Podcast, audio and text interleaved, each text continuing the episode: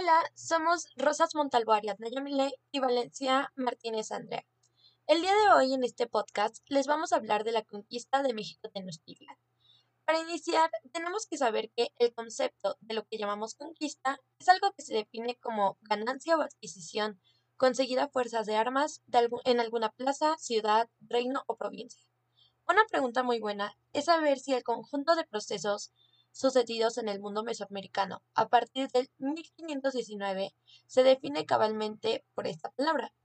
La conquista de México fue el proceso de la caída de la ciudad México. Se trata, pues, de un proceso sumamente complejo, que desde la época en la que sucedía fue dando motivos para ser interpretado de distintas maneras hasta el día de hoy.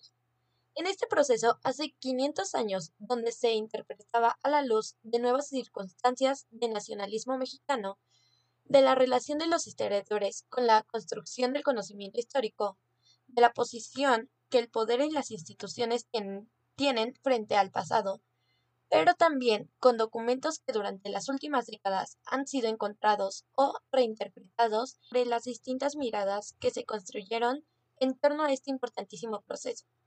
Se debe tomar en cuenta que cada región de Mesoamérica enfrentó el inicio del dominio europeo de formas muy distintas, con base en la negociación o enfrentamientos de los diversos pueblos nativos.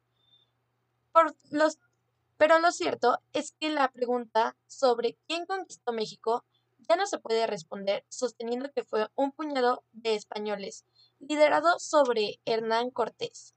Es fundamental mencionar que en la historia de la conquista y las fuentes provisionales está basada casi completamente en la mirada española, en la que la participación de los indios aliados fue invisibilizada o minimizada de forma extrema. Entonces, ¿cómo fueron posibles tan asombrosas hazañas en las que, digamos, pocas personas conquistó un territorio inmenso lleno de grupos diversos que conformaban a una población de millones de habitantes? Bueno, para responder esta, esta, pregunta, tenemos que iniciar sabiendo que los invasores establecieron múltiples alianzas con la población. Tan pronto desembarcaron camino a la capital del imperio Colgua Mexica. Sin estas alianzas, el movimiento que se volvió conquistadora y colonizadora, iniciada en las costas del Golfo de México en 1519, probablemente no hubiera sido posible, pues durante la mayor parte del, del proceso los españoles dependieron completamente de los nativos. El pacto más relevante fue con los, las calcecas y, norte mesoamericanos, después de la caída de México Tenochtitlan. Otros aliados de los españoles fueron los cepualtecas, cholutecas, xochimelcas, chalcas, triple alianza como tributarios. No obstante, en todas las regiones del avance español durante las siguientes décadas, después de 1521, fueron consistentes nahuas y purépechas fue una estrategia de supervivencia y organización recurrente entre los pueblos mesoamericanos, después de mucho antes de la llegada de los europeos. Una pregunta que es generada ya entrando a más profundo en este tema es cuántos indios participaron en la conquista y aunque no hay forma de conocer un número preciso, con toda certeza se puede asegurar que se trató de cientos de miles de hombres y mujeres, que fungieron como guerreros, cargadores, cocineros, mensajeros, espías e intérpretes. Los ejércitos multidinarios que se trasladaron por toda Mesoamérica y otras regiones norteñas eran verdaderos conjuntos multiétnicos.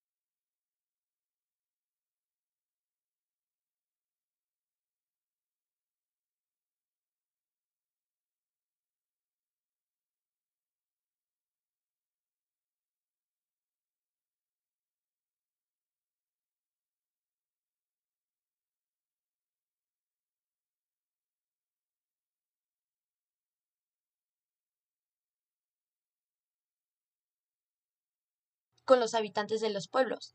Y es algo realmente feo, ya que varios murieron ahí. Otros murieron al querer cruzar el lago y muchos se pudieron refugiar en pueblos cercanos y tener ayuda. Otra pregunta puede ser si los españoles lograron la conquista por superioridad militar y las habilidades de Hernán Cortés. Como ya se había mencionado, esta conquista se trataba de la tercera expedición enviada desde Cuba por su ambicioso gobernador Diego de Velázquez, quien pretendía obtener oro de las regiones aún escasamente exploradas, al mando del grupo español Hernán Cortés. Desde el mismo momento en que se arribaron a la región donde se ubicaban actualmente los pueblos de San Juan Ulúa y Veracruz,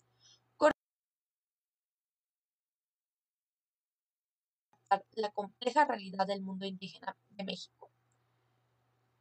Asimismo, resolvió inmediatamente cómo romper con Velázquez y proceder en adelante en nombre propio y de su hueste, dado a que acto que simbolizaba que no habría vuelta atrás fue el hundimiento de sus barcos.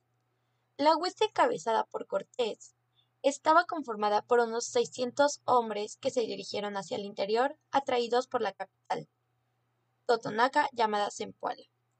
Para esto, pues se puede conocer que no eran tantas personas como lo eran los habitantes de ahí. Pero se puede saber con certeza que los españoles lograron la conquista gracias a Hernán Cortés y sus habilidades, al igual que sus militares que iban acompañados de él. Em, es un tema bastante complejo, pero igual muy importante y divertido en su paso, que ahora mi compañera Andrea les va a presentar otros temas sobre Hola, soy Andrea Valencia y pues voy a continuar con el tema de los indígenas y voy a empezar respondiendo a la pregunta de si se puede hablar de un fin de los indígenas o un nuevo comienzo. Y pues la verdad yo siento que se está hablando sobre un nuevo comienzo porque en su momento los indígenas supieron conservar muy bien su cultura, supieron transmitir a sus hijos todas sus costumbres, supieron crear técnicas y este como formas para preservar sus estructuras, sus edificios. Hay construcciones que recientemente se han encontrado y se vio que tienen este que están cubiertas por un material que no los daña, no daña las estructuras. Entonces, eso es algo que los mismos indígenas planearon para que actualmente se siga conociendo todo lo que ellos fueron e hicieron dentro de nuestro país. Siento que se habla de un nuevo comienzo porque la cultura indígena azteca y prehispánica de nuestro país sigue manteniéndose y siguen celebrándose actualmente tradiciones que vienen desde la época prehispánica. Entonces, los españoles no se pudieron llevar todo, en, solo hicieron un cambio en su cotidianidad de estas personas y pues de alguna forma les sirvió como para que estas personas supieran preservar su cultura a futuro. Y es aquí donde entra la segunda pregunta de las repercusiones que tuvo en épocas actuales. Y pues básicamente ha tenido repercusiones tanto buenas como malas, porque actualmente la sociedad mexicana nos enseñan, en las escuelas nos enseñan a ser como las víctimas de todo esto y con eso se genera un sentimiento de coraje, resentimiento hacia los españoles, se va generando un cierto repudio hacia su nación y siento que esa es una repercusión negativa porque pues se crean roces entre países y culturas y gente en general.